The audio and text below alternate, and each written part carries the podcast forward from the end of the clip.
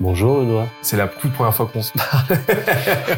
Dans mon parcours, j'ai fini par identifier le branding comme étant un élément différenciant qui va créer des leviers de croissance. Le marketing, ça va être modéliser un petit peu euh, la croissance d'une activité et voir où sont les leviers de croissance. Et bah, bien souvent, ça relève plus d'identifier où sont les leviers de décroissance en fait. Toi, par exemple, euh, Guillaume Moubèche de Nemlis, si on prend du, de la hauteur et qu'on se dit en fait, moi, j'aide les gens dans la portée de façon générale, en fait, euh, venir créer un truc qui s'appelle l'Empod, un petit add-on qui permet de, de trichouiller, on va dire, avec l'algo LinkedIn et d'avoir plus de portée, et eh ben ça, ça, ça devient cohérent. Tu vois et ça permet, du coup, le, la ligne directrice, ça permet de faire euh, émerger des watts potentiels.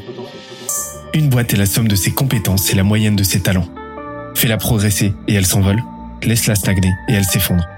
Et la meilleure façon de s'améliorer, c'est d'écouter ceux qui sont déjà passés par là. Je suis Benoît Dubos, cofondateur de Scalesia, le copilote de croissance des startups et TPME ambitieuses. Ensemble, nous allons partir à la découverte des plus belles réussites entrepreneuriales, avec un objectif, comprendre comment créer et développer une boîte de façon saine, rapide et durable. Au programme, des réussites, des échecs, des méthodes, et surtout, des tonnes d'apprentissages à appliquer le jour même sur ton projet.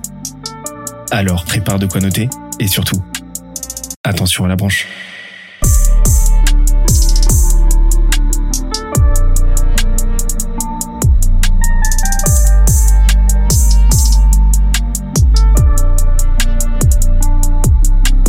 Let's go. Une fois que tu as dessiné justement bah, les contours de ta marque, que tu as fait ce travail-là très matriciel de, du branding, comment est-ce que maintenant tu le diffuses? C'est quoi, tes, c'est quoi tes axes de travail? En fait, il y a, y, a, y a, deux façons. C'est euh, soit tu payes avec de la pub, soit tu fais une stratégie de contenu. Euh, le but, c'est la répétition. Euh, pour, le, pour le branding pur, le but, c'est la répétition parce que les connexions neuronales se font par la répétition. Donc, faut juste euh, exposer, réexposer. Donc, typiquement, ce, que, ce qui se faisait euh, bah, il y a 50 ans, c'était euh, bah, te défoncer en publicité. Spammer, spammer, spammer, spammer, et tu finissais par te dire « Ah, j'ai soif, Coca-Cola euh, ». Et en fait, il s'avère que les stratégies de contenu, c'est l'équivalent, puisque du coup, tu vas pouvoir euh, exposer ton, ton, tes attributs de branding. Mais en plus de ça, ça a deux avantages. C'est que tu as plus de d'espace pour raconter des histoires dans les stratégies de contenu. Et les histoires, c'est un truc, c'est un mécanisme qui fait que euh, on est plus réceptif. Et, et, en fait, quand on te raconte des histoires, les connexions neuronales se font plus, de façon plus puissante. Sur un espace publicitaire, tu as moins l'espace pour créer des, histoires. Et surtout que les moyens de diffusion des stratégies de contenu aujourd'hui, c'est les plateformes sociales qui ont euh, des, euh, des algorithmes qui nous permettent d'envisager chaque compte d'un réseau social comme une entité à part entière euh, qui peut grossir d'elle-même, notamment avec un art indépendant. C'est-à-dire que si on pense à un écosystème dont tu as ton art de ta boîte, et eh ben en fait, ton compte Instagram ou ton compte LinkedIn, il a son propre art. Et euh, en fait, tu pourrais théoriquement séparer les activités et euh, même euh, vivre de revenus sur chacun, de, chacun des trucs. C'est-à-dire que ta newsletter, tu pourrais la faire payante, ton compte Insta, tu pourrais faire des placements de produits, euh, et, et, tu peux faire des posts sponsorisés sur LinkedIn, tu vois. Euh, c'est des trucs qui sont monétisables, mais tu peux décider de dire voilà le, le revenu, le R de revenu sur ces trucs-là, il va pas, euh, je vais pas m'en servir, je vais juste m'en servir pour alimenter mon art principal et diffuser ma stratégie de contenu. Donc en fait, à chaque fois que tu vas euh, balancer un contenu, avec une stratégie de contenu, tu vas pouvoir, dans l'état actuel des choses, induire ton branding, donc c'est quand même euh, la base, c'est comment tu peux exposer ton branding. Et deuxièmement, tu vas pouvoir placer des objectifs d'optimisation mécanique de ta croissance. C'est-à-dire que faire une story Insta avec un quiz, c'est de la rétention. Parce que du coup, comme les gens ils vont cliquer sur le quiz, eh ben, tu t'assures qu'ils verront ta prochaine story. C'est de la rétention. Une newsletter, c'est de la rétention. Un concours, euh, euh, c'est où tu dois taguer deux de tes amis, c'est du referral. Euh, si je fais euh, une vidéo euh, sur YouTube hyper putaclic, en fait, euh, je vais vouloir me faire découvrir par des nouvelles personnes. En fait, tu, tu vas pouvoir placer un objectif d'induction du branding et un objectif euh, euh, d'optimisation mécanique, growth marketing. Et donc, du coup, tu te retrouves à un truc qui est bien plus puissant que de la publicité, en fait. Et là, tu crées encore une fois cette exponentielle, etc. Et euh, tu sors de ce truc-là, bah, de cette approche, bah, de, de, ce, de cette problématique du, de, du, du, de l'ads, du paid, de la pub, ouais. bah, qui va être le même que le sales activation qu'on a vu tout à l'heure. Oui, c'est ça. C'est-à-dire qu'en fait, ça devient ben, plus forcément hyper rentable de faire de la pub juste pour la brand, Dans ce cas-là, ce qui reste à la pub, c'est la sales activation. Mm. Moi, j'aimerais bien qu'on conclue là en, en, retraçant un petit peu les différentes étapes. Donc, on- un petit exercice de pensée. Euh, je suis un, bah, je suis un, je suis le fondateur d'une boîte. On est, on est, on est, on est trois cofondateurs et euh, on a un produit. On, on va attaquer notre go-to-market. On a, on a trouvé une audience. On est à peu près sûr. On n'a pas encore un product market fit complètement établi, mais en tout cas, on, voilà, on, on sait à qui on s'adresse. On a une bonne compréhension du, du problème. On a encore plein d'autres choses à faire, mais par contre, on a compris que dans le go-to-market, il nous fallait absolument une marque, un, un branding fort, mais on n'y connaît rien. Comment on peut attaquer le truc? Alors là, tu as rajouté une difficulté de taille qui est le product market fit. Ouais.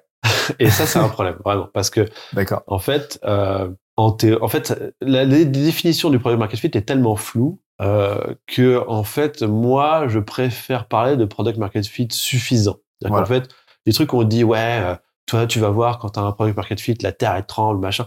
Évidemment, c'est des conneries. C'est des, des trucs euh, qui sont valables que pour certaines boîtes Je t'en rejoins complètement. et, euh, et qui, a été, qui, sont, qui ont été poussés pendant des années euh, par des gens qui avaient l'intention que tout le monde essaie de devenir une licorne. Euh, et principalement euh, des incubateurs, que ce soit dans la Silicon Valley ou, euh, ou ailleurs. C'est-à-dire qu'en fait, forcément, si je veux te pousser à devenir une licorne, je vais te dire que c'est ça, tu vois. Et je vais te dire que si t'as pas la terre qui tremble, c'est pas un product market fit. Maintenant, en fait, le product market fit, c'est juste euh, la phase, euh, enfin l'étape où tu te dis bon, je vais arrêter de juste faire rentrer des gens dans mon expérience pour voir si c'est suffisamment viable pour essayer de faire de la croissance. Et tu dis ça y est, bon, je passe à la croissance. Euh, Parce que tu as des indicateurs euh, de satisfaction, tu as des Et en- indicateurs de encore une fois, du produit ouais, qui, c'est ça. euh, Et en- ouverts. encore une fois, c'est pas une, une vérité absolue. C'est-à-dire que il n'y a pas genre, voilà, si tu as tant de pourcents de conversion sur sa page, c'est bon, tu as un product market fit. En vrai, tu as plein d'outils qui, qui existent. Il y a notamment la survey, PMF survey de Sean Ellis. Ouais. Et de Euh, Raoul Vora aussi qui est... Ouais, en fait, il y a plein de petits outils que tu peux utiliser pour t'apporter de la data si t'es t'es pas rassuré. Mais finalement, ce qui va décider euh, si tu passes ou non à la phase de croissance, bah c'est c'est toi en fait, c'est Ouais. c'est ton instinct en vrai. Donc en fait, on peut pas on peut pas enlever l'instinct de la décision de dire oui j'ai un product market fit. Et les gens qui disent ah si tu te poses la question, ah, c'est que t'en as surtout pas. Euh, Vas-y, ferme-la. Euh, on en a marre de ces trucs-là. Ça, ça induit en erreur, en erreur tellement de monde que euh, que, que c'est vraiment un problème. Donc finalement, c'est juste la dialectique entre euh, euh, je pense que c'est ok, j'ai un PMF, je fais de la phase de croissance. Et si euh, c'est juste que si tu passes en phase de croissance, c'est pas euh, irréversible. Hmm. Si à un moment ta croissance elle fonctionne pas, c'est peut-être parce que tu as un problème sur ton product market fit et là tu reviens en arrière et tu te remets en phase pré-PMF où tu refais un flux constant d'utilisateurs, tu regardes ce qui se passe et tu recommences. Et c'est ça que les gens ils, ils, ils comprennent pas, c'est enfin c'est pas c'est pas de leur faute, c'est qu'on leur a tellement dit que c'était un truc binaire, ils pensent qu'une fois qu'ils l'ont c'est bon. Il y a plein d'exemples de boîtes qui pensaient qu'ils avaient un PMF et en fait ils, étaient sur une niche de early adopter et quand ils ont essayé de crossing the chasm et passer sur du mainstream, il y avait plus personne, tu vois. Euh, et du coup, bah, en fait, il faut reconnaître que tu as perdu ton PMF et qu'il faut revenir en arrière, en fait. Et si tu veux toucher des audiences plus larges. Euh, donc ça, c'est un vrai problème parce que du coup, le branding, moi, dans ma découverte de branding, ça se passe après le PMF. C'est qu'en fait, j'ai été après PMF, j'ai essayé d'optimiser mes trucs, et là, je me dis, OK, euh, je vais faire du branding. Mais en vrai, dans PM Product Market Fit, il y a un produit qui s'adresse à une audience avec un message. Et dans le message, il y a le message que tu envoies et il y a le message qui est perçu. Et là, tu peux comprendre qu'en vrai, comme tu fais tout le temps du branding, même sans le savoir, le, il y a une partie de branding qui va se jouer euh, dès le début, en fait. Ok. Même dans l'obtention du product market fit. Donc, du coup, tu, théoriquement, tu pourrais te retrouver à euh, travailler le branding dès le début sur un truc qui est absolument pas viable parce que ton produit, c'est de la merde et personne n'en veut, tu vois. Donc, du coup, perdre un temps fou. Donc, moi, j'aurais quand même tendance à dire que il faut essayer d'avoir un PMF sur un branding non, ma- non maîtrisé. Et quand on passe en phase de croissance, le branding devient un outil d'optimisation. Tu vois. J'aurais tendance à dire ça. Ok. Mais ça se trouve, euh, il y a des fois où, euh, en fait, t'as pas eu un PMF parce que tu as eu un branding subi qui a fait que les gens n'ont pas compris ce que tu faisais. Tu vois. Ok. Donc c'est très touchy. Donc euh, euh, moi, euh, je vais je vais faire abstraction du PMF. Je vais dire voilà, si vous avez une boîte et vous voulez avoir un, un branding impactant, je vais partir là-dessus. Allez. Si ça te va. Parfait. Bah, très simplement, tu commences par euh, lister l'ADN exhaustif. Ça, c'est c'est le plus simple. Et euh, là, je parle de jouer euh, au psychologue. Donc, il faut quelqu'un qui te challenge, qui dise mais euh, pourquoi t'as fait ça? Et pourquoi t'étais bully quand t'étais à l'école? Et nanana et les problèmes familiaux. On veut tout comprendre des moteurs psychologiques. J'interromps l'échange 30 petites secondes pour te dire de ne pas oublier de nous ajouter une petite note des familles sur Apple Podcast ou sur la plateforme de ton choix. Tu connais la chanson, ça nous aide très fort à faire connaître euh, le podcast au plus de monde possible. Allez, on reprend. Donc vraiment une, euh, une anamnèse complète. Ouais. de- Ok. J'ai j'ai vu une interview récemment euh, de.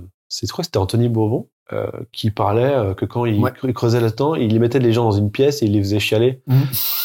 Bah, c'est quasiment, c'est quasiment ça. Tu vois, il faut que les gens, euh, quand ils racontent leur, euh, leur histoire, il faut vraiment aller au fond des choses pour comprendre qu'est-ce qui, qu'est-ce qu'ils détestent chez leurs contemporains, euh, qu'est-ce qu'ils trouvent euh, scandaleux. Enfin, vraiment, quels sont leurs moteurs qui les mettent en action.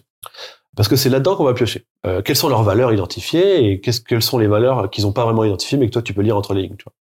Après, tu as la partie l'autre côté qui est euh, les archétypes. Et pour arriver aux archétypes, faut passer, faut commencer par des personnages. C'est vraiment un bon point de départ. Le persona nul, c'est un bon point de départ parce que ça permet de sortir les moteurs psychologiques.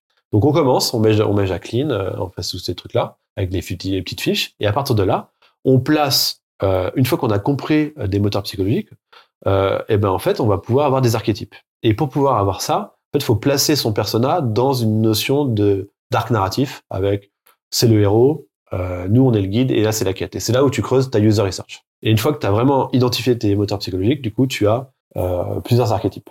Et c'est là que tu vas dire, bah, euh, avec mon ADN exhaustif, je vais sortir ça, ça, ça, je vais me faire un ADN utile et je vais pouvoir toucher tous ces archétypes-là. Ou alors je vais dire, bah finalement je vais toucher que cela. Et ça je laisse tomber. Tu vois? Et c'est là que tu décides. Et là tu vas faire une fusion entre les deux et tu vas répondre aux questions du MVB. Donc les valeurs, euh, les ennemis, les armes, la mission, la tonalité, l'apparence. Une fois que tu as ton MVB, tu peux articuler ton Golden Circle par rapport à l'histoire que tu as dans ton ADN exhaustif et par rapport à ce que tu sais qu'il faut raconter, parce que la mission, tu l'as déjà, par rapport à ce qui va toucher euh, l'audience cible. Et une fois que tu as ça, tu as le dernier point qui est le positionnement. Et ça, on l'a pas encore évoqué, mais évidemment, c'est hyper important. Et ben en fait, c'est par rapport au marché, euh, comment faire en sorte de se différencier euh, radicalement. Moi, je, je fais partie de ceux qui pensent qu'il faut se différencier radicalement.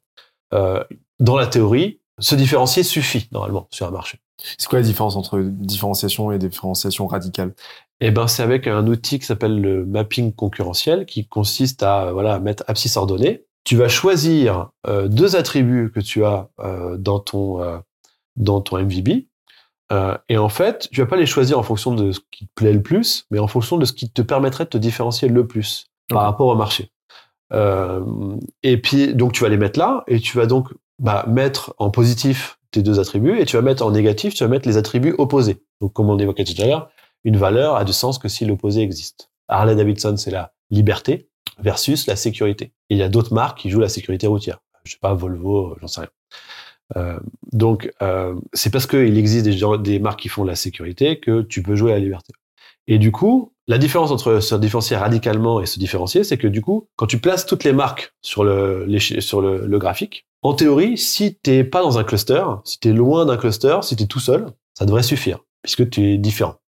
Moi, je pense qu'il vaut mieux se différencier radicalement, c'est-à-dire être le plus de l'attribut 1 et le plus de l'attribut 2. Parce que quand on est le plus, on est tout en haut à droite du graphique, et ben en fait, c'est comme si on créait une sous-catégorie marketing. Hmm. C'est-à-dire qu'en fait, la catégorie marketing, c'est euh, les cases existantes des associations neuronales qui existent déjà dans le cerveau des gens. Donc, je te dis euh, marque d'eau minérale, la case est déjà faite. Euh, donc, tu peux juste t'appuyer là-dessus et dire, bah moi, je suis la, la marque qui permet le plus de maigrir et j'ai créé une sous-catégorie. Et donc, je suis Contrex.